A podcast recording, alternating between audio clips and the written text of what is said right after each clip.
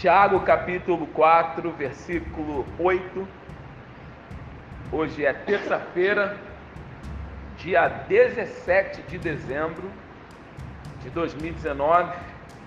Nós estamos aqui no Ministério Mais Desejado, no culto Sola Escritura, fazendo a exposição da carta de Tiago.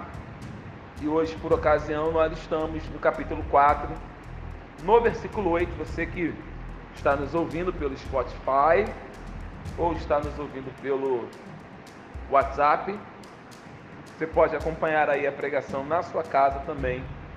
Temos certeza que vai edificar a sua vida como já tem edificado a vida dos irmãos que estão aqui presentes conosco.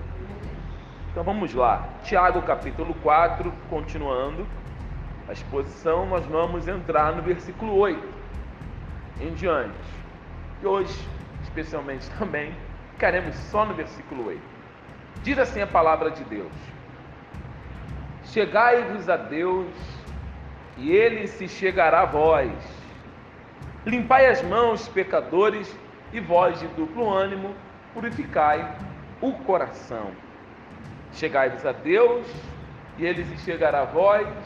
Limpai as mãos, pecadores, e vós de duplo ânimo, purificai o coração. Amém? Vamos orar? Pai, em nome de Jesus, te agradecemos pelo dom da vida, te agradecemos pela misericórdia e perdão que recebemos através do sacrifício do seu Filho Jesus. Hoje, Pai, nós queremos mais uma vez louvar o teu nome e te pedir a sabedoria que vem do alto, a sabedoria que vem do Senhor, o entendimento da Sua palavra. E além, Pai, do entendimento, nós te pedimos em nome do Teu Filho Jesus que o Senhor nos dê graça para aplicarmos tudo que o Senhor tem nos falado na nossa vida. Pai, onde esta mensagem chegar, que as vidas sejam edificadas para a glória do seu santo nome e somente para a glória do seu nome. Que nenhum homem receba aquilo que é seu, que nenhum homem se atreva a receber louvores por estar fazendo a obra para o Senhor. Seja exaltado em nome de Jesus. Amém. E graças ao nosso Deus. Amém. Pode sentar, irmãos.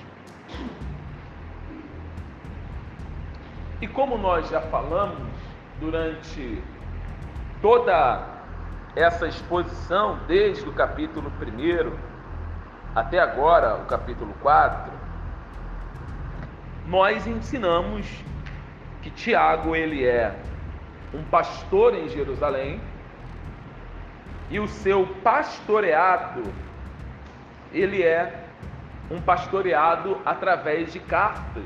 Tiago está escrevendo cartas para uma igreja que está dispersa, e claro, quando nós falamos que ele está apacentando através de cartas, logo entendemos que ele não está presente para apacentar. Nós vamos ler as cartas de Paulo, por exemplo. Paulo sendo um grande líder, Paulo sendo um grande homem de Deus, ele enviava muitas cartas para a igreja de Corinto e assim também apacentava a igreja de Corinto, como o povo da Galácia, o povo de Tessalônica. Paulo esteve presente em todos esses lugares, mas muito mais enviou cartas, tanto é que aos Tessalonicenses ele manda duas, aos Coríntios ele manda duas. Alguns estudiosos dizem que Paulo mandou mais duas cartas aos Coríntios e uma terceira carta, como está relatado na própria palavra de Deus, se perde. Paulo diz que é a terceira vez que ele tinha escrevido para os coríntios, mas não foram encontrados, encontrada estas informações, esses pergaminhos. Então Paulo ele sempre foi um pastor de enviar muitas cartas, um evangelista. E Tiago agora, como está em Jerusalém, a igreja está dispersa, Tiago vai fazer o mesmo trabalho, dando uma palavra de fé, palavra de ânimo, palavra de repreensão, palavra de compromisso, palavra de salvação, palavra de amor para a igreja que está dispersa. E hoje, quando chegamos aqui no versículo 8, nós encontramos Tiago falando a respeito da, da igreja, do povo de Deus se achegar a Ele. E Tiago, quando diz isso, e é claro que para conseguirmos entender, e para que a mensagem, tanto para você que está aqui e para aqueles que vão nos ouvir, fique mais clara, nós vamos ler o versículo 1 até o versículo 8, para que possamos ter o um entendimento do que que Tiago está falando, e aí nós vamos fazer a exposição do versículo 8. O versículo 1 diz assim, Tiago 4:1. De onde vêm as guerras e pelejas entre vós? Porventura não vem disto a saber dos vossos deleites, que nos vossos membros guerreiam? Cobiçais e nada tendes, sois invejosos cobiçosos, e não podeis alcançar, combateis e guerreais e nada tendes, porque não pedis. Pedis e não recebeis, porque pedis mal, para o gastardes em vossos deleites. Adúlteros, adúlteras, não sabeis vós que a amizade do mundo é inimizade contra Deus? Portanto, qualquer que quiser ser amigo do mundo, constitui-se inimigo de Deus.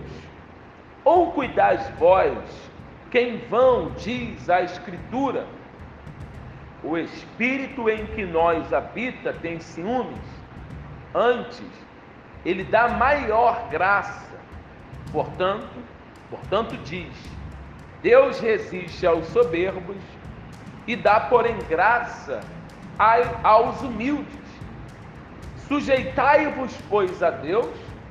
A palavra sujeitai-vos aqui, como nós já tínhamos falado na terça-feira passada, a palavra sujeitai-vos aqui quer dizer obedecer, obedecer se sujeitar às ordens de Deus, se sujeitar à palavra de Deus, se sujeitar ao que Deus determinou, sujeitar ao que está escrito.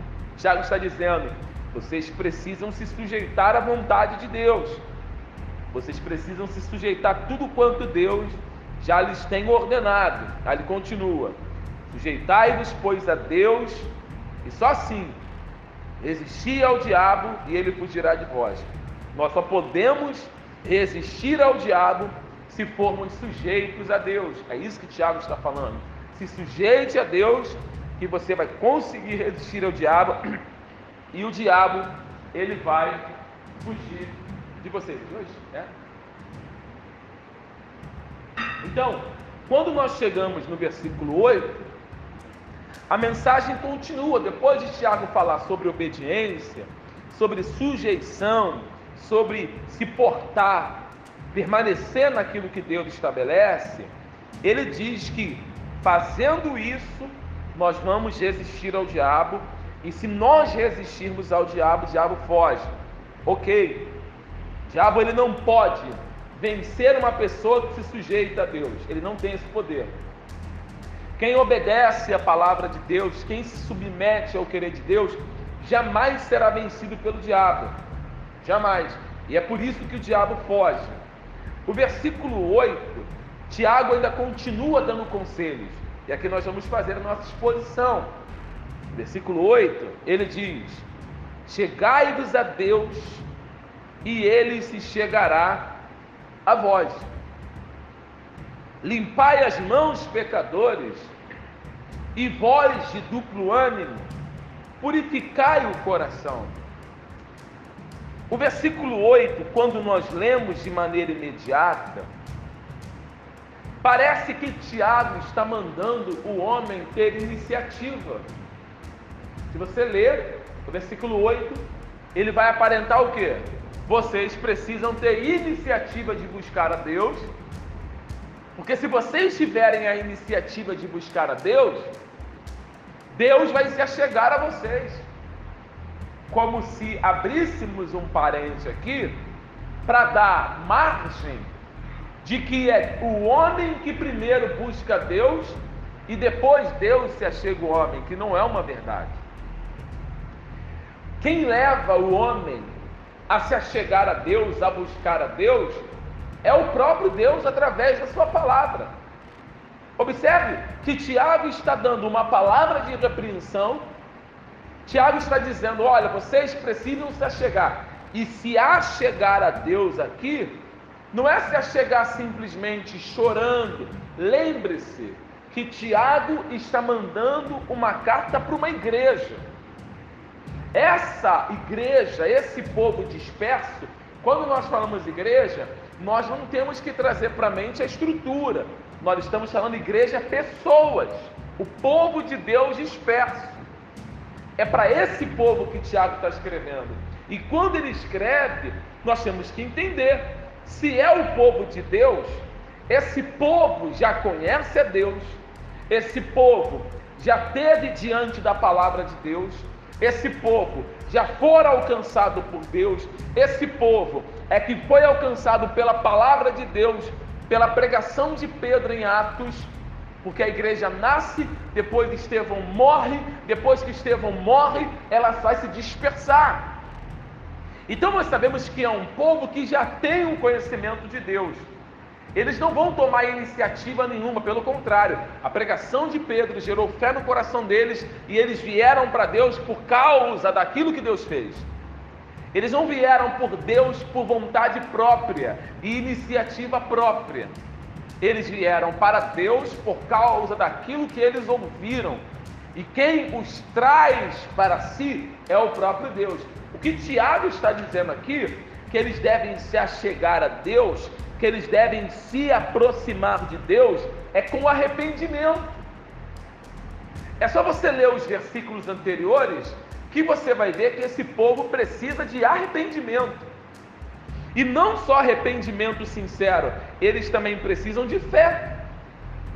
E não só fé, eles também precisam de obediência e oração.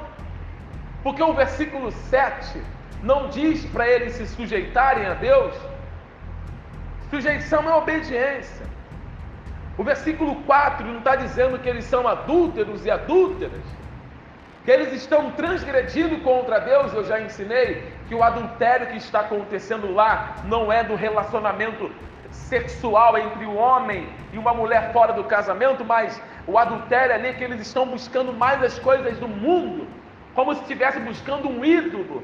E quando você se relaciona com o mundo, você está adulterando contra Deus, porque não pode, nenhum cristão pode servir a Deus e servir ao mundo, amar a Deus e amar o mundo, isso é adultério. Por isso que Tiago está deixando claro que eles precisam se achegar a Deus, mas não é se achegar a Deus no período de aceitação por livre e espontânea vontade. Aqui ele já conhece a palavra de Deus, e quem conhece a palavra de Deus tem que se arrepender, tem que se achegar a Deus com oração, tem que se achegar a Deus com fé, com obediência e se curvar perante Ele. E nós vamos ver esses exemplos em toda a Bíblia, quando Deus chama, quando Deus pede para que o povo venha para Ele. Quando nós vamos lendo a palavra de Deus, nós vamos encontrar vários textos na Bíblia sobre submissão, sobre entrega, sobre correr para Deus. Não é simplesmente tomar uma decisão. Não, não é isso que a Bíblia está falando. A Bíblia está dizendo no conceito de se achegarmos a Deus, como está associado a uma vida de arrependimento pelos atos cometidos. Por exemplo, vamos abrir aqui no livro do Êxodo, vamos começar a fazer aqui algumas leituras. Êxodo 19, Vamos ver aqui primeiro. Então você não pode pensar assim, ah, Deus, é, é, a Bíblia manda eu ter iniciativa, a iniciativa não é sua.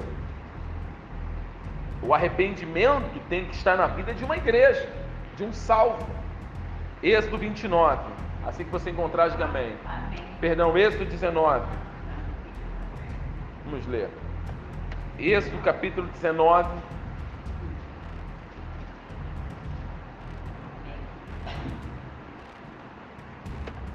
Acharam? Nós vamos primeiro ler no Antigo Testamento, bem no Antigo mesmo, para você ver como que um sacerdote se aproximava de Deus. Como que o sacerdote ele tinha que ter uma reverência para se achegar a Deus. Vamos ler aqui o versículo 21. E disse o Senhor a Moisés: Desce, protesta ao povo que não transpasse o termo para ver o Senhor, a fim de muitos deles não perecerem. Deus está falando com Moisés no Monte Sinai. Amém, igreja? Deus é santo. Deus é santo. E Deus fala para Moisés: Olha, fala para o povo respeitar o limite que eu estou estabelecendo para eles não morrerem. Versículo de número 22. E também os sacerdotes que se achegarem ao Senhor se hão de santificar para que o Senhor não se lance sobre eles. Então, quando um sacerdote, olha aqui para mim, ele ia se aproximar de Deus, se achegar a Deus, ele não se achegava a Deus de qualquer jeito, não. O sacerdote, ele tinha uma reverência muito grande. O sacerdote, ele tinha respeito. O sacerdote sabia que se ele se achegasse a Deus de uma forma é, pecaminosa, imundo, impuro, por aquilo que Deus está falando, ele morreria seria consumido. Por exemplo, a Bíblia relata a história de dois homens, chamados de Nadab e Abiú. Vocês sabem quem eram esses homens? Quem eram? Filhos de Arão. Arão era sacerdote de Deus e os seus filhos também. As ordens que Deus estabelece elas precisam ser cumpridas. Não importa se a irmã Rose, ela vai falar assim: "Ah, Deus estabeleceu tal ordem". Um exemplo, tá? Mas eu não estou nem aí porque Deus estabeleceu. Se Deus estabeleceu, nós temos que cumprir. Se não cumprirmos, haverá consequências para as coisas que não são cumpridas. E no Antigo Testamento era assim. Deus disse: quando o sacerdote fosse entrar na presença dele, ele tinha que colocar uma roupa diferenciada, uma roupa de linho, tinha que pendurar uns sininhos, ele tinha que botar o peitoral. Tinha um, um, um, uma cerimônia muito grande para o sacerdote entrar na presença de Deus. O sacerdote tinha que se lavar, o sacerdote tinha que se purificar, o sacerdote tinha que apresentar um animal como sacrifício. Era um processo bem, bem longo. Os filhos de Arão eles vão apresentar no altar do Senhor fogo estranho, diz a palavra de Deus. Alguns, alguns teólogos, historiadores, estudiosos, eles dizem que Nadab e Abiú, eles acreditam nisso, porque é uma discussão teológica muito grande, amém? Muito grande, até hoje. Porque alguns acreditam que eles apresentaram um, um certo tipo de madeira para que o fogo que ficava no altar, o altar, ele tinha que ficar aceso o tempo inteiro, a chama do altar, para receber os holocaustos. E eles acreditam que Nadab e Abiú apresentaram outros tipos de madeira para alimentar esse fogo, por causa da palavra fogo estranho. Outros acreditam que Nadab e Abiú foram apresentar os sacrifícios perante a Deus alcoolizados depois de terem tomado muito vinho, muito mosto, depois eles entram na presença de Deus. E isso era proibido aos sacerdotes fazer. O resultado disso, nós não temos, nenhum teólogo tem é, é, um carinho para dizer foi isso ou foi aquilo. Mas são as duas linhas que apontam para tal acontecimento. E sendo assim, a ação de Deus sobre eles foi imediata. O capítulo 10 de Levítico, vamos ler, por favor. Por favor. uh, Levítico capítulo 10.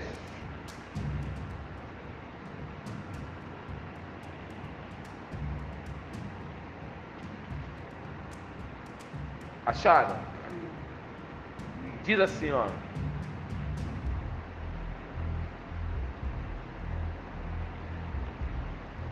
Versículo 1. E os filhos de Arão, Nadab e Abiú, tomaram cada um o seu incensário e puseram neles fogo, e puseram incenso sobre ele, e trouxeram fogo estranho perante a face do Senhor, o que eles não ordenaram, tá vendo? Eles estão com o incensário, ok? Alguém está me ouvindo? E eles acendem esse incensário, assim como tinha um altar, eles também tinham que apresentar e entrar na presença de Deus com o incensário. O texto vai dizer, é imediato, o texto traz logo a informação imediata, que junto com o incensário, o autor, Moisés no caso, vai dizer que é fogo estranho, que está nesse incensário. Verso 2: Então saiu fogo de diante do Senhor e os consumiu e morreram perante o Senhor. Então quem matou eles foi Deus. É isso que o texto diz? Por que, que Deus matou eles? Porque eles se achegaram a Deus de qualquer maneira, do jeito deles. Verso 3. E disse Moisés a Arão: Isto é o que o Senhor falou, dizendo: Serei santificado naqueles que se acheguem a mim, e serei glorificado diante de todo o povo. Porém, Arão vai falar o quê? O que Arão podia falar? Se Deus matasse os teus filhos, o que, que você ia falar? Se os teus filhos estivessem cometendo desobediências tais, as ordens de Deus, naquela época, os mandamentos de Deus, o que Deus estabeleceu, o que, que nós poderíamos falar? Nada. Vamos falar para Deus assim? Deus, você foi injusto. Poderíamos falar isso para Deus? Não. Fala, Deus, como é que senhor toma uma atitude dessa? Você está pensando que é quem, Deus? Tira a vida do meu filho. Os teus filhos quebraram as ordens estabelecidas. E eu sou glorificado a quem se achega a mim. Seja quando a pessoa faz o que é certo, Deus é glorificado. E se ela faz o que é errado, ela é consumida e Deus também é glorificado. Não importa. E aí Deus continua dizendo, versículo de número 4: E Moisés chamou a Misael e a Eusafã, filho de Ziel, tio de Arão, e disse-lhes: Chegai e tirai vossos irmãos de diante do santuário para fora do arraial. Então chegaram e levaram-nos nas suas túnicas para fora do arraial, como Moisés havia dito, e Moisés disse a Arão e a seus filhos Eleazar e Itamar: Não descobrireis as vossas cabeças, nem rasgareis as vossas vestes, para que não morrais. Nem venha grande indignação sobre toda a congregação, mas vossos irmãos e toda a casa de Israel lamentem este incêndio que o Senhor acendeu. Quer dizer, olha o que Deus fala. Eu não quero que vocês fiquem chorando porque eles morreram, não. Olha que Deus, isso aqui é Deus falando. É Deus falando. Ó, quero vocês se lamentando porque eles morreram, não. Vocês têm que se lamentar por causa do incêndio que eu trouxe aqui. Porque eles transgrediram, eles afrontaram, eles transgrediram contra o meu nome. Como é que eles se achegam até mim de uma forma imprópria? É aí que entra a discussão teológica. Porque o versículo 7 Agora, Deus, olha o que Deus fala no versículo 7. Ele vai falar para Moisés, para Arão, para a congregação, ele traz uma repetição aqui daquilo que ele já havia dito.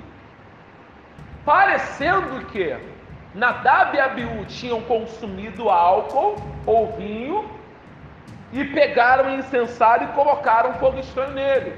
Porque o versículo 7 diz, ó, nem saireis da vossa porta da tenda da congregação, para que não morrais, porque está sobre vós o azeite da unção do Senhor. E fizeram conforme a palavra de Moisés. E falou o Senhor Arão, dizendo: Vinho, aí ó, ou bebida forte, tu e teus filhos contigo não bebereis, quando entrardes na tenda da congregação, para que não morrais. Estatuto perpétuo será isso entre as vossas gerações. Está vendo? Então o início, versículo 1 diz que eles botam fogo estranho no incensário. E o versículo 9 apresenta a bebida forte. Não, a gente não vai entrar nesse mérito agora, para não discutirmos um assunto que pode ficar para uma outra pregação. Nós vamos ficar pautados no se achegar. Então você observa que naquela época, para se achegar a Deus, tinha que se achegar a Deus com o quê? Com reverência, com temor, com zelo, obediência. Você não podia se achegar a Deus de qualquer forma. Se um sacerdote entrasse na presença de Deus de qualquer maneira, o que acontecia com ele? Na hora.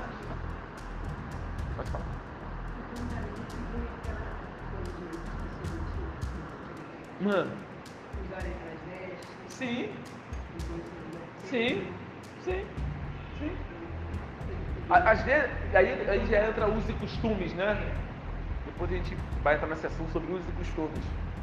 Mas quando nós falamos sobre na época passada, nós temos que trazer para nossa mente o seguinte: Deus, ele não permitia que o homem quebrasse os seus mandamentos.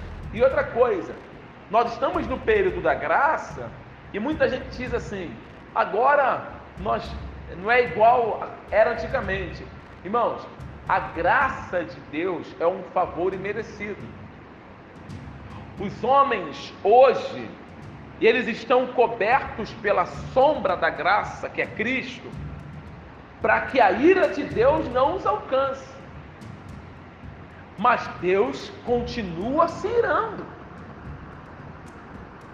Nós achamos que Deus, ele não se ira, mas Deus continua se irando, tanto é que existe um cálice de ira a ser derramado. E esse cálice de ira, ele será derramado sobre todos os filhos da desobediência. O que vai protegendo a igreja, o que protege a igreja, o que protege os cristãos hoje, é o sangue de Jesus. Mas você tem que entender que essa graça ela vai terminar. Uma hora, essa graça que está sobre a terra, sobre o sacrifício de Jesus, ela vai terminar. E quando essa graça terminar, a ira de Deus virá de uma forma muito intensa. Quando é que essa graça termina? Quando a igreja sair da terra. Ai daqueles que ficarem nessa terra. Ai daqueles que morreram fora de Cristo, porque a ira de Deus se manifestará. Então hoje as pessoas estão confundindo, achando que Deus não se ira e estão fazendo uma série de atrocidades.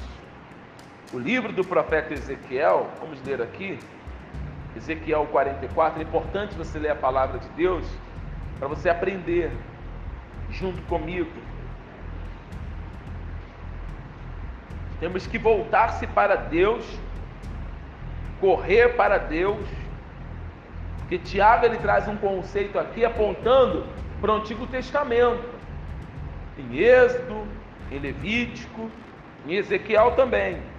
Ezequiel 44 Vamos abrir, por favor. Ezequiel capítulo 44.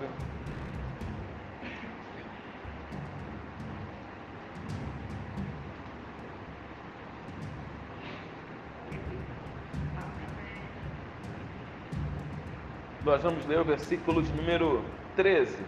Você pode ler o texto inteiro em casa, com maior carinho. Eu vou ler do versículo 10 até o 13. Diz assim, ó. Mas os levitas, vamos ler o 9. O 9. Assim diz o Senhor Jeová: nenhum estranho, incircunciso de coração ou incircunciso de carne, entrará no meu santuário dentre os estranhos que se acharem no meio dos filhos de Israel. Mas os levitas e se apartaram para longe de mim. Quando Israel andava errado, que andavam transviados, desviados de mim, para irem atrás dos seus ídolos. Bem, levaram sobre si a sua iniquidade. Contudo, serão ministros do meu santuário, nos cargos das portas da casa, e servirão a casa, e eles degolarão o holocausto e o sacrifício para o povo, e estarão perante ele para lhe servir. Porque lhes ministraram diante dos seus ídolos e serviram a casa de Israel de tropeço de maldade, por isso eu levantei a mão sobre eles, diz o Senhor Jeová, e eles levaram sobre, levarão sobre si a sua iniquidade, verso 13. E não se achegarão a mim para me servirem no sacerdócio, nem se chegarão a nenhuma das de todas as minhas coisas sagradas, a santidade das santidades, mas levarão sobre si a sua vergonha e as suas abominações que cometeram. Contudo, eu os constituirei guardas da ordenança da casa, em todo o seu serviço e em tudo o que nela se fizer. Mas os sacerdotes levíticos, os filhos de Isadoc, que guardaram a ordenança do meu santuário, quando os filhos de Israel se extraviaram de mim, se chegarão a mim para me servirem e estarão diante de mim para me oferecerem a gordura e o sangue, diz o Senhor Jeová. Eles entrarão no meu santuário e se achegarão à minha mesa para me servirem e guardarão a minha ordenança. Então, os levitas, aqui, no versículo 11, 12, eles foram proibidos por Deus de se achegarem à mesa, de se aproximarem a Deus, porque não estavam santificados. Mas os filhos de Zadok, Deus vai dizer, é o texto que fala isso. Eles vão chegar até mim, eles vão entrar na minha presença, eles vão se apresentar na minha mesa, porque guardaram os meus mandamentos. Veja que Deus, Ele é severo nisso. Não é assim, olha para cá, igreja. Aí eu vou ter comunhão com Deus. Ninguém se achega a Deus sem se arrepender antes. Como que alguém vai ter relacionamento com Deus, uma vida com Deus, a doce e maravilhosa presença do Espírito Santo sobre si, se não tiver uma vida de arrependimento? Nós podemos usar o caso de Sansão. Por exemplo, o Espírito de Deus era com Sansão? Era. Claro. A Bíblia fala isso. Após a sua transgressão com Dalila, o que acontece? Saiu. Mas ele sabia que o Espírito saiu? Não. Não. Mas ele achava o quê? Que Deus ainda estava com ele.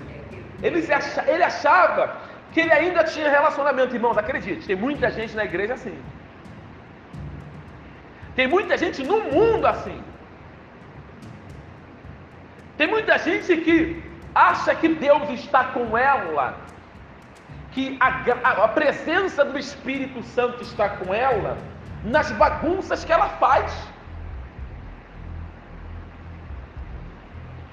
nas murmurações que ela comete, nas atrocidades que a pessoa faz.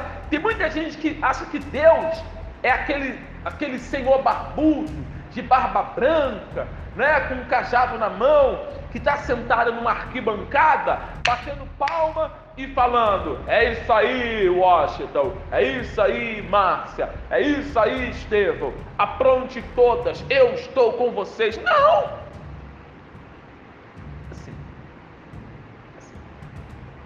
A Bíblia diz que o Espírito vai embora Sansão se levanta dizendo: vou me vingar, vou vencer, como eu faço sempre. E o texto fala: e não sabia ele que o Senhor havia deixado.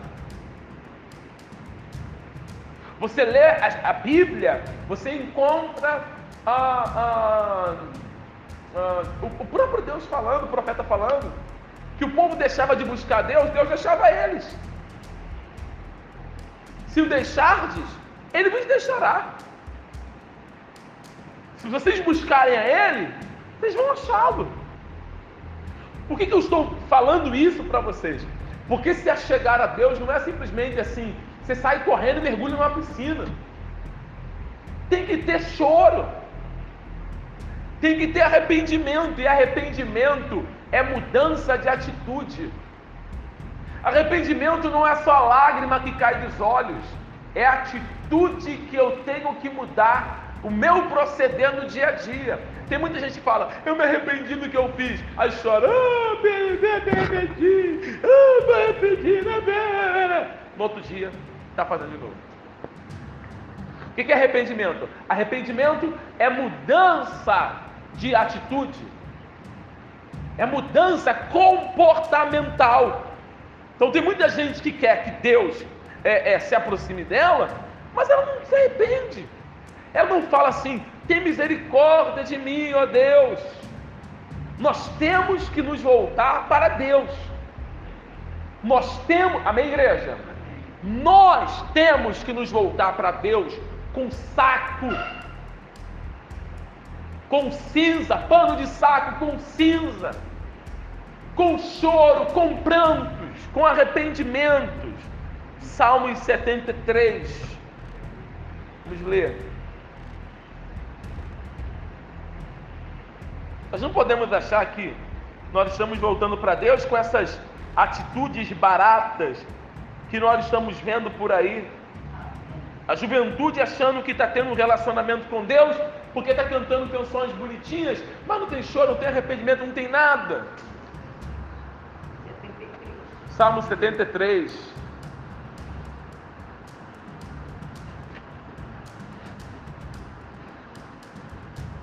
Quem achou, diga amém. amém. É um salmo de Asaf.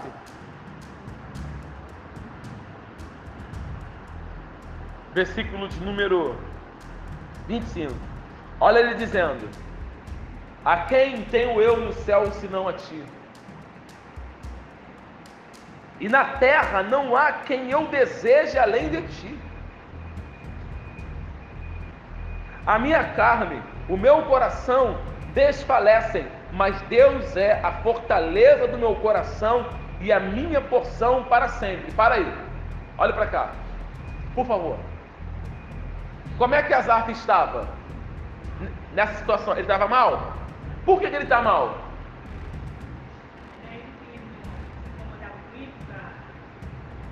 Azar está mal porque ele está olhando para o mundo e quer fazer comparação. Amém, igreja?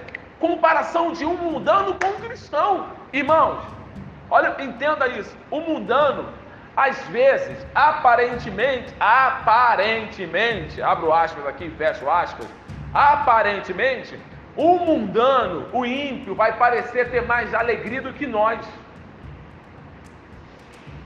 Você vai olhar assim e vai falar: puxa, aquele cara não serve a Deus, não vai para a igreja, não lê a Bíblia, olha só, a família dele, a vida dele, mas eu que busco a Deus, leio a palavra, me afasto do mal, faço tudo de bom, ajudo todo mundo, olha a minha vida, que desgraça. Você não pode fazer comparação do mundo com um cristão. Não pode. A Zap tentou fazer isso, quase desviou. E ele diz assim: quanto a mim, os meus pés quase escorregaram. É isso que ele diz no salmo aqui, ó. Ó. Salmo versículo 1, Salmo 77, versículo 1. Verdadeiramente bom é Deus para com Israel. Para com os limpos de quê? Ah, verdadeiramente Deus é bom para com Israel, mas para com os limpos de quê? Não se aproximar de Deus não é simples assim. Os, os líderes religiosos se aproximavam de Deus, mas com o coração sujo. Aí Jesus falava assim: Esse povo só me louva com a boca, mas o seu coração está longe de mim. Então Deus é bom? É, ele é maravilhoso. Mas ó, com os limpos de coração, verso 2, ó. Quanto a mim, os meus pés quase se desviaram. Pouco faltou para que escorregassem os meus. Ele está dizendo, eu quase fui. Ele está dizendo, eu quase caí. E por que eu quase caí? Porque eu fiquei olhando para fazer comparação com o mundo. Aí continuando aqui, versículo 26. Uh, versículo 26. A minha carne, agora que ele já compreende, olha como é que ele ora.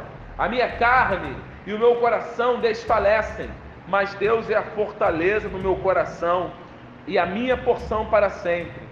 Pois eis que os que se alongam de ti os que se alongam de ti o quê? Os que se alongam de ti o quê? O que é se alongar de ti? O que é, Esther?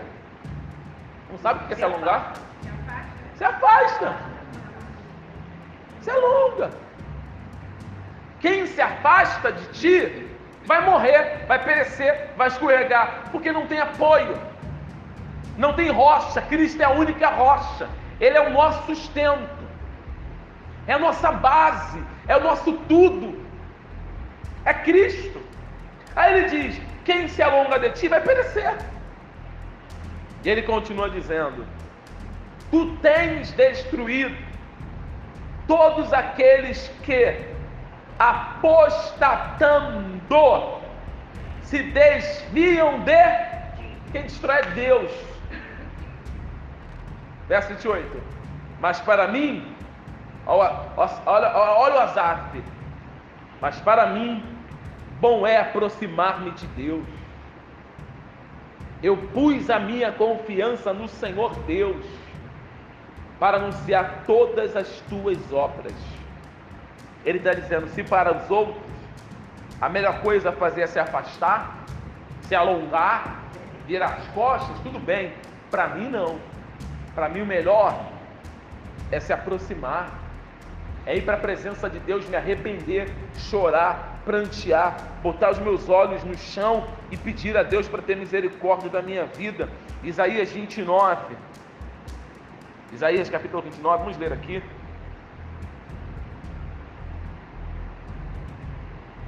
Isaías capítulo 29.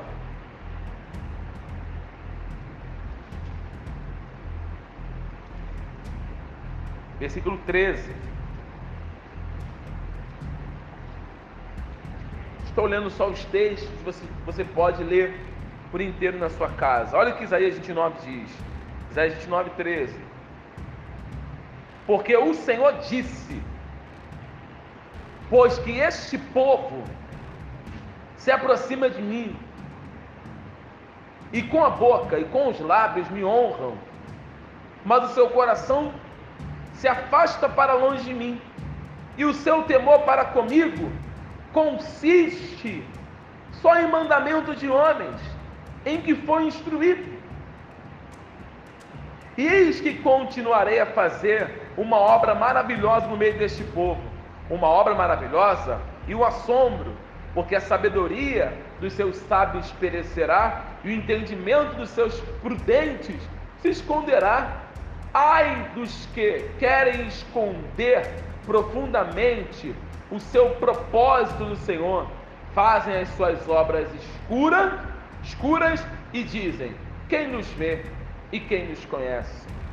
Vós tudo perverteis, como se o oleiro fosse ao barro, fosse ao barro e a obra dissesse do seu artífice: não me fez? E o vaso formado dissesse do seu oleiro: ele nada sabe.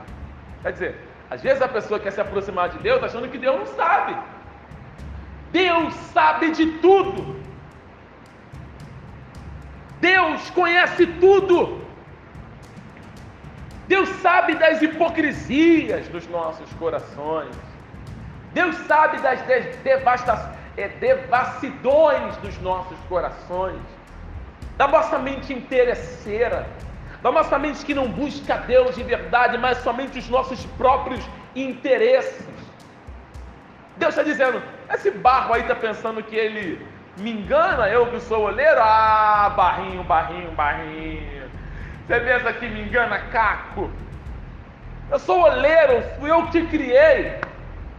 Eu sei quais quais são as intenções do seu malvadinho coração.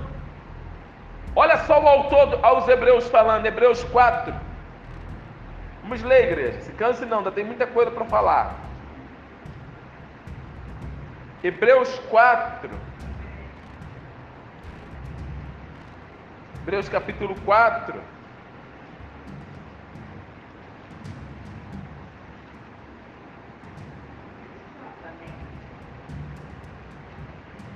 Versículo 14. Diz assim, ó. Visto que nós temos um grande sumo sacerdote, Jesus, o Filho de Deus, que penetrou nos céus, retenhamos firmemente a nossa confissão, porque não temos um sumo sacerdote que não possa compadecer-se das nossas fraquezas, porém, um que, como nós, em tudo foi tentado, mas sem pecado. Aí ele vem no versículo 16 falando: Cheguemos, pois, com confiança ao trono da graça, para que possamos alcançar o que, igreja? E achar graça, a fim de sermos ajudados em tempo o Qual é o tempo oportuno? Agora é o tempo oportuno. Como é que eu tenho que me achegar ao trono dessa graça? Com confiança, sabendo que nós temos um sumo sacerdote, nós temos um Deus que pode perdoar os nossos pecados, as nossas transgressões. Nós não podemos correr para Deus e nos curvar perante Ele como um barro, achando que Deus não conhece o nosso coração, como aquele fariseu que chegou perante Deus cheio de hipocrisia, dizendo que era justo, que dava oferta, que dava o dízimo, e apontou para o pecador dizendo: Eu não sou igual a esse pecador, eu não sou igual a esse homem, eu não. Não! Nós temos que chegar, nos chegarmos na presença de Deus sem orgulho, sem soberba, sem altivez, mas com humildade, como o Tiago está falando, e dizendo: Senhor, eu sou um pecador, eu sou um transgressor, eu cometi uma abominável transgressão contra o Senhor, tenha misericórdia de mim pelo sacrifício do seu filho Jesus. Meu Pai, olha para o sacrifício do teu filho Jesus e se compadeça de mim. Paulo fala que nós devemos chegar com confiança, com confiança e não com hipocrisia. Nós temos que chegar diante do trono de Deus e falar: Senhor, eu preciso do teu perdão, eu dependo do teu perdão, eu dependo da tua misericórdia. E não como o Caco chegava, ele nada sabe. Eu vim no culto, vou cantar três louvores, vou adorar um pouquinho, vou aqui servir a igreja, vou trazer meu dízimo, minha oferta, e Deus não vai saber do meu coraçãozinho, dos caquinhos. Não! Não! Você tem que correr para Ele e falar: Senhor, me ajuda. Tem misericórdia de mim, Senhor. Tem misericórdia de mim, Senhor tem misericórdia de mim, Senhor. E todo dia, e toda hora, e falar, Senhor, tem misericórdia de mim. É arrependimento, é dobrar os joelhos e pedir perdão. Então, a salvação, a minha, amém, igreja? E a tua, a nossa salvação, inclui muita coisa além, tem muito mais do que simplesmente obedecer a Deus. Versículo 7 não diz? Sujeitai-vos a Deus. Então o versículo 8 diz que tem algo a mais. A nossa comunhão com Deus, a nossa salvação, não é somente obedecer, não é somente resistir ao diabo, não é somente botar o diabo para correr em nome de Jesus, não, mas a nossa salvação requer um coração redimido, que anseia pela comunhão com Deus, se achegar a Deus, não é só obedecer, nós temos que nos achegar a Ele, o redimido que está com Deus o tempo todo, quer ter a presença de Deus sobre si o tempo todo. Veja o que o salmista diz, Salmo 27.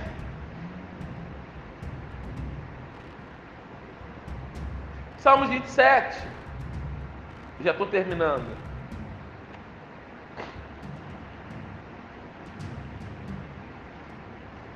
Salmos 27. Amém.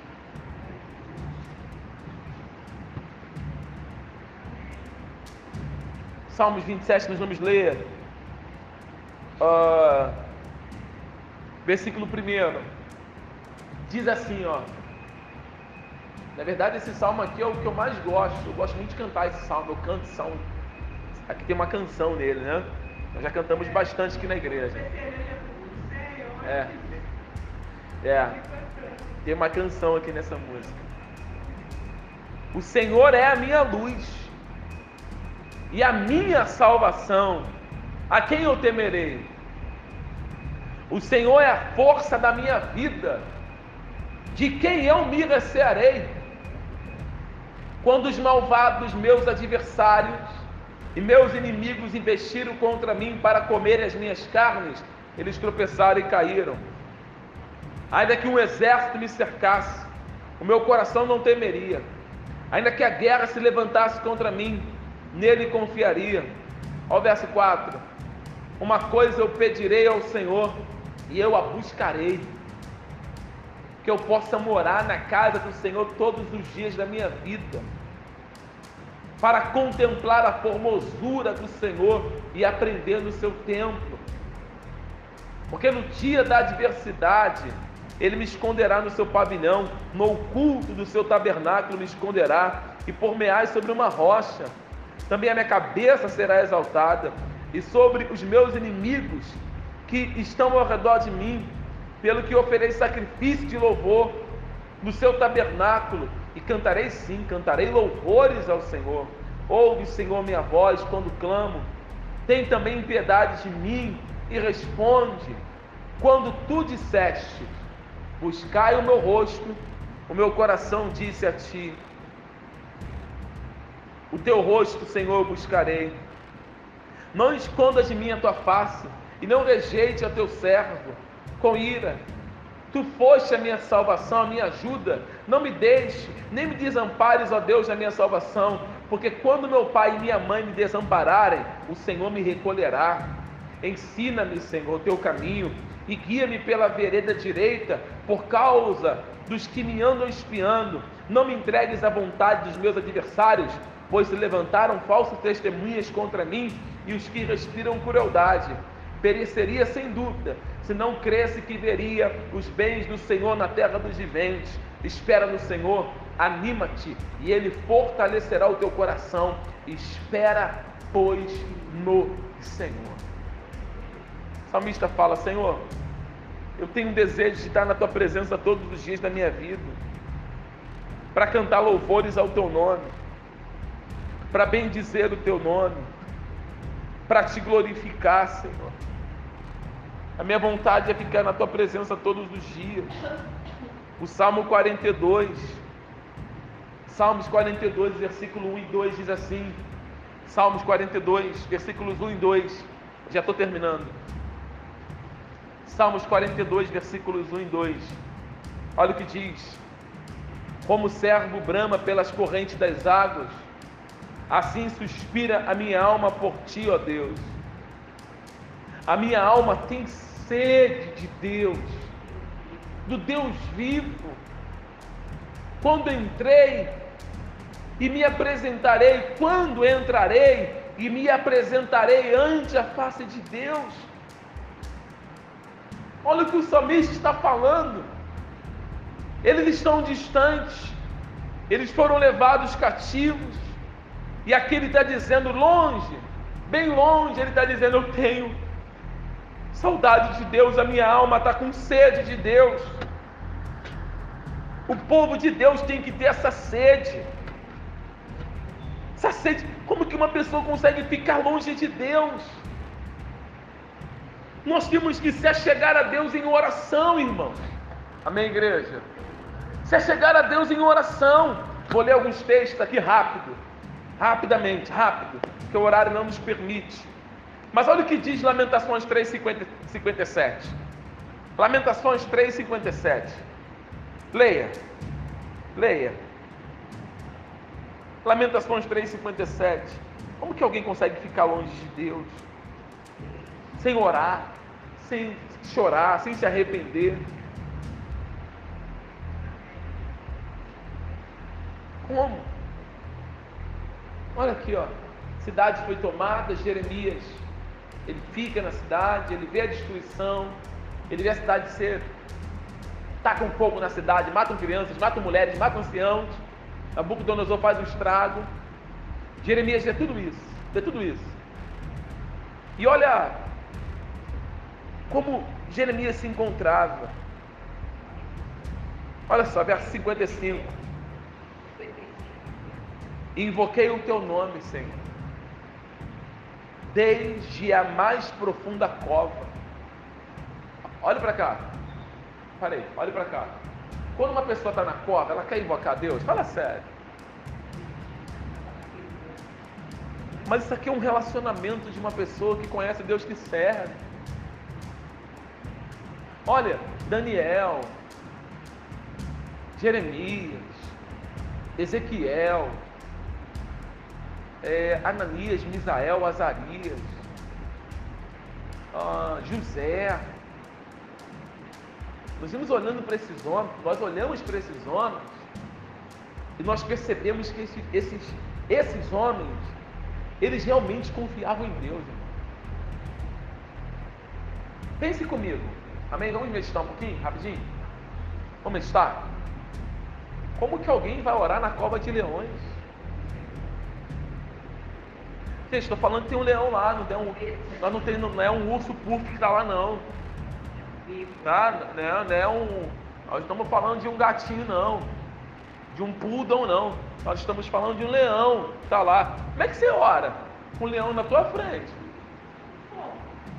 Não, sim. Como é que você ora? Hã? Gente, é uma confiança muito grande. A gente passa por um ventinho, a gente já quer largar tudo. Eu, eu, você, nós, estou falando nós, falando você, nós passamos. E a nossa confiança vai lá embaixo. A gente esquece de Deus, esquece de tudo. Aí fala, ah, não, não, não, gente. Não. É isso mesmo. Nós temos que nos apegar a Deus em todo momento. Nós não podemos deixar, nós não podemos virar as costas, nós não podemos deixar a palavra, nós não podemos deixar o culto de oração, nós não podemos. Ele está dizendo, Senhor, eu te invoquei da mais profunda cova. E versículo 56 diz assim: ó, ouvistes a minha voz,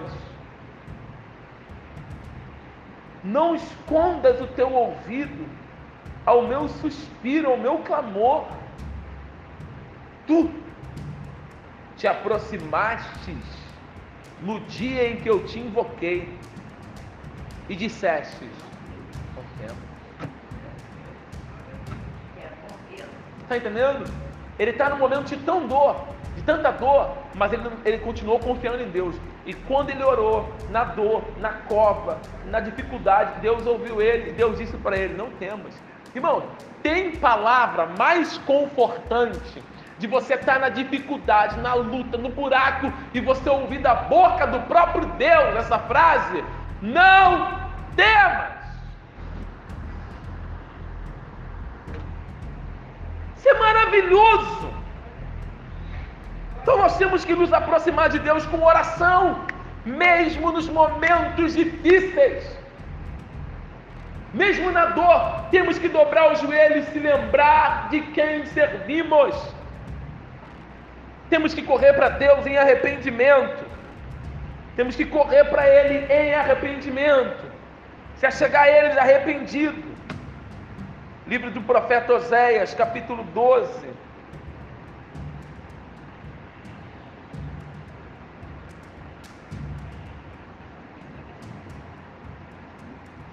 Oséias capítulo 12, depois de Daniel.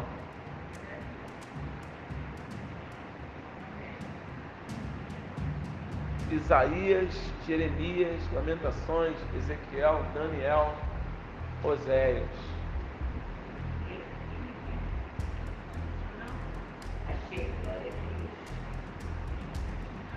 Oséias capítulo 12.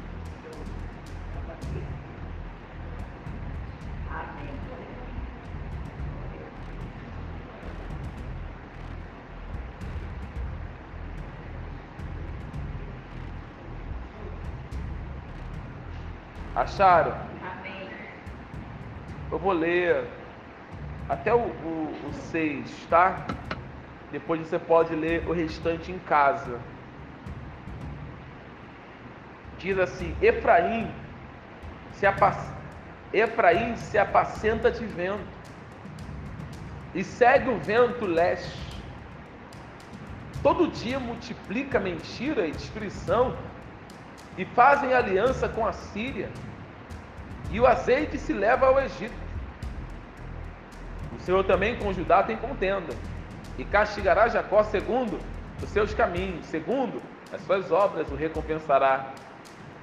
No ventre, ele pegou no calcanhar do seu irmão Esaú, né, no caso, e pela sua força, como príncipe, se houve com Deus como príncipe, ele lutou com o anjo e prevaleceu.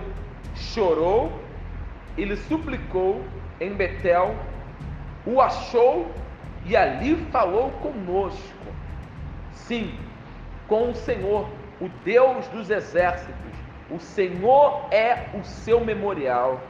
Tu, pois, converte-te a teu Deus, guarda a beneficência o juízo em teu Deus espera para sempre.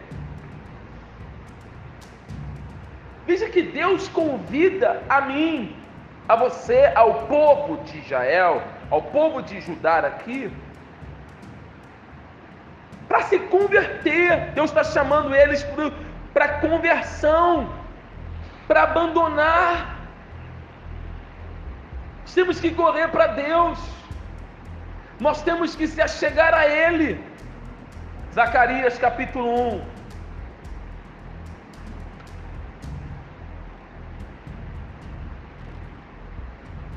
Zacarias capítulo 1.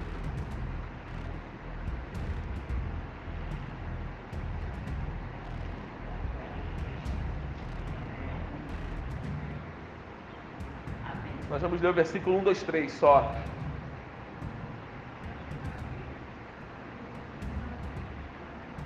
Zacarias. Mateus, volta. Malaquias, volta. Zacarias.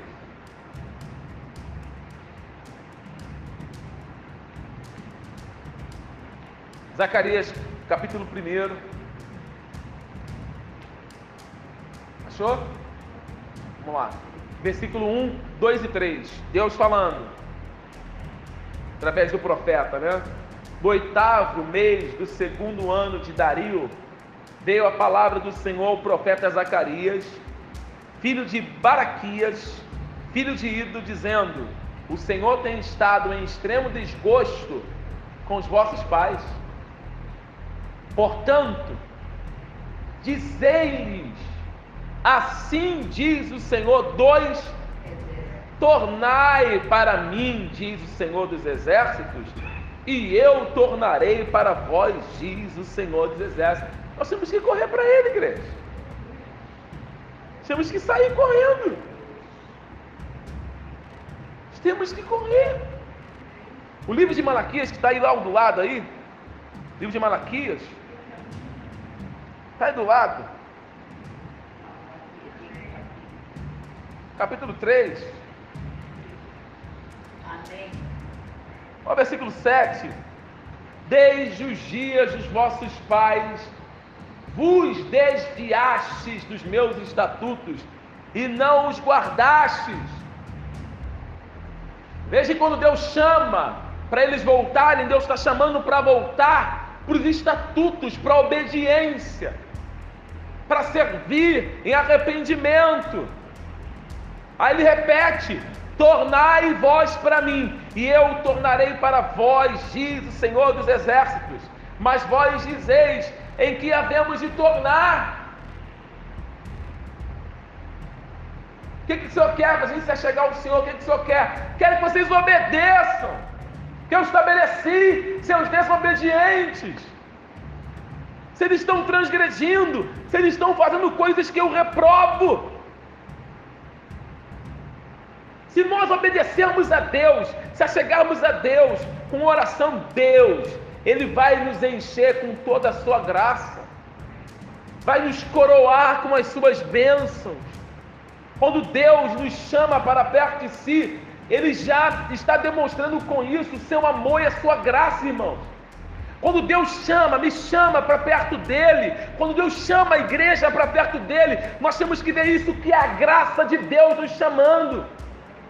Por isso que você nunca pode bater no peito e dizer assim: fomos nós, ou fui eu que tomei a iniciativa pra, de ir até Deus. Não, fui eu que tomei a. Não, é Deus que chama o tempo todo, é Deus que vem até nós, é Deus sempre que vai agir em primeiro lugar na obra da salvação.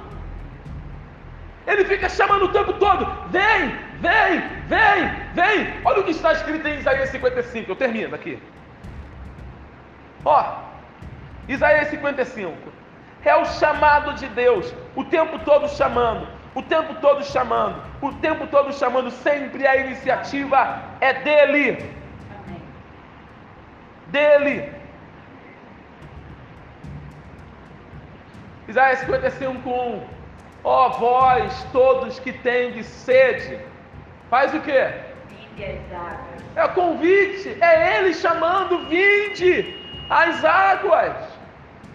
E vós que não tem dinheiro, vinde e comprai e comeis. Sim, sim, vinde e comprai sem dinheiro e sem preço vinho e leite. Porque gastais o dinheiro naquilo que não é pão e o produto do vosso trabalho naquilo que não pode satisfazer? Ouvi-me atentamente e comei o que é bom, e a vossa alma se deleite com a gordura, inclinai os ouvidos e vinde a mim. Ouvi, e a vossa alma viverá, porque convosco farei um concerto perpétuo, dando-vos as firmes beneficências de Davi. Verso 6: Buscai o Senhor enquanto se pode achar, invocai-o enquanto está perto.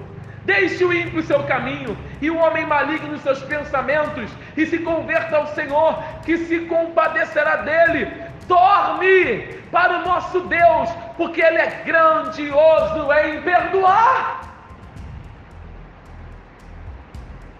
Porque os meus, os meus pensamentos não são os vossos pensamentos, nem os seus caminhos, os meus caminhos, diz o Senhor. Deus está dizendo: volta, está chamando, se arrependam dos pecados de vocês. A iniciativa é sempre dele. A iniciativa nunca será sua. É dele, é Deus que está falando no seu coração, é Deus que está te convencendo de que o que você está fazendo é errado. É Deus que está falando com você. Você perdeu o seu primeiro amor, você perdeu o interesse pela Escritura, você não ora mais de madrugada, você não jejua mais, você não vem mais aos cultos de ensino, você não busca mais ter comunhão com seus irmãos. O Espírito Santo ele vai falando, falando, falando, falando, dentro do coração do homem, no mais profundo no coração do homem. Como que nós vamos se chegar a Deus longe dele? Sem orar, sem buscar. Como? Quem é que pode se aproximar de Deus? Sem uma vida devocional, sem uma vida de oração, não tem como se aproximar. Não tem como. Os sacerdotes, para se aproximar de Deus, eles tinham que se purificar, eles tinham que se banhar, eles tinham que se vestir. Era uma preparação muito grande. Quando nós lemos o Salmo 24, o salmista pergunta: Salmo 24, vamos lá, igreja. Salmo 24.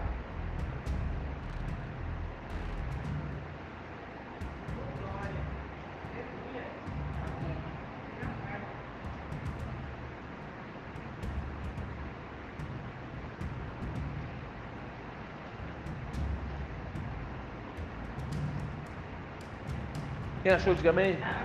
Salmo 24, 1. Do Senhor é a terra e a sua plenitude, o mundo e aqueles que nele habitam, porque ele fundou sobre os mares e afirmou sobre os rios. Aí ele fala aqui, verso 3: Quem subirá ao monte do Senhor? Ou quem estará no seu santo lugar, ou seu lugar santo? Aquele que é limpo de mãos e puro de coração, que não entrega a sua alma à vaidade, nem jura enganosamente. Ele receberá a bênção do Senhor e a justiça do Deus da salvação. Esta é a geração daqueles que o que igreja? Daqueles que buscam a tua face, ó Deus de Jacó. São esses aqui, subirão ao monte do Senhor, aqueles que o buscam. Aqueles que o buscam. Se você não buscar, irmão, infelizmente, infelizmente, você não vai encontrar. O próprio Deus vai dizer assim através do salmista: aqueles que de madrugada me buscam, me encontrarão. Não adianta. O que Tiago está ligando lá, o conceito que Tiago está usando, está falando, apontando para é, a pureza cerimonial, mas também na pureza espiritual. Tiago está chamando os seus leitores de pecadores. Tiago está chamando, volta lá, Tiago 4, para a gente terminar. Tiago está chamando os seus leitores de pecadores. Não é isso que está escrito aí? Ele não está chamando os seus leitores de pecadores? E qual o conselho que ele dá para esses pecadores? Chegai-vos a vós, chegai, chegai-vos a Deus, e ele chegará a vós. Limpai as mãos o que? Pecadores. Ele está dizendo, vocês são pecadores. Vocês estão fazendo é pecado. Todo ser humano é pecador. Mas Tiago está usando um termo que se encaixa no contexto judaico do seu povo. Porque quando nós lemos evangelhos, o pecador era o homem pecador era aquele que desobedecia a lei de Deus e ignorava as normas de moralidade. Esses eram os pecadores no Antigo Testamento, lá no Novo Testamento, que desobedeciam as regras do que Deus tinha estabelecido. Você lê os evangelhos, Mateus 9:10, você lê Lucas 7:37, você vai ver que quando o homem desobedecia às ordens de Deus, ele era chamado de pecador. Você encontra também Tiago dizendo que eles são inconstantes. O que é uma pessoa inconstante? O que é uma pessoa inconstante? Aqui mesmo diz, ó, ó, Tiago 4, 8, chegai-vos a Deus, ele chegará a vós, limpai as mãos pecadores, e voz de duplo ânimo. O que é duplo ânimo? Inconstante. O que é uma pessoa inconstante? Lê Tiago 1,8 aí. Leia. Esta é a pessoa inconstante. Tiago 1,8. Tiago 1,8. Não, Tiago capítulo 1, versículo 8.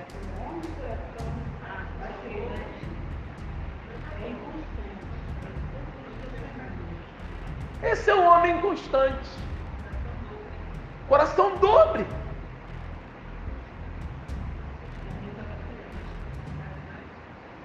Tá como na sua? Tá o quê? Vacilante. É dobre, inconstante. O que, que é uma inconstância? Hoje você está buscando a Deus, mas está buscando o mundo. Era assim que eles estavam. Eles não eram constantes, como Paulo diz lá em 1 Coríntios 15: ser de firmes e constantes, sempre abundantes na obra do Senhor, sabendo que o vosso trabalho não é vão do Senhor.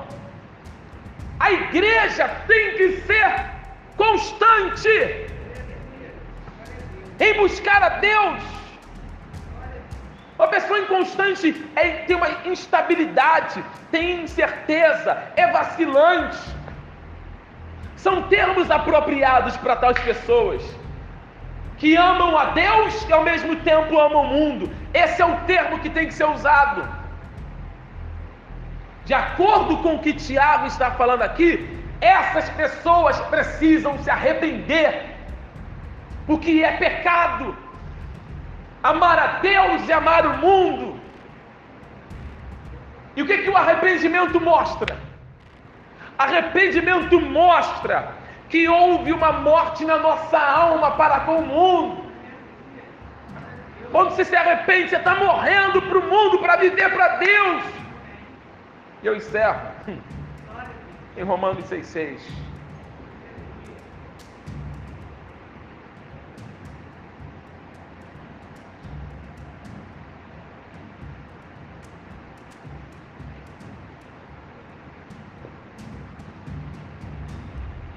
Acabou. Se você está em Cristo, é isso aqui, ó. Romanos 6,6. Sabendo isto, que o nosso velho homem foi com ele crucificado, para que o corpo do pecado seja desfeito, a fim de que não sirvamos mais ao pecado.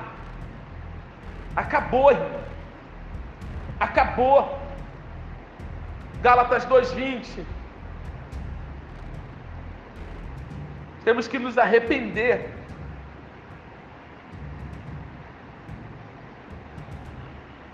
Gálatas 2:20. Eu já estou crucificado com Cristo. E vivo não mais eu, mas Cristo vive em mim. E a vida que agora vivo na carne, eu vivo na fé do Filho de Deus, o qual me amou e se entregou a si mesmo por mim. Paulo vai dizer: olha, acabou, não vivo mais eu, quero viver constante para a glória de Deus, quero viver só para Ele, para o exaltar, para o glorificar. Gálatas 5,24.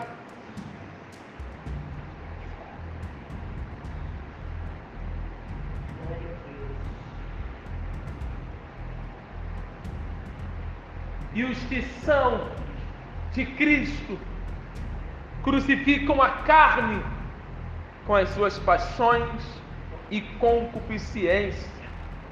Se vivemos no Espírito, andemos também no Espírito.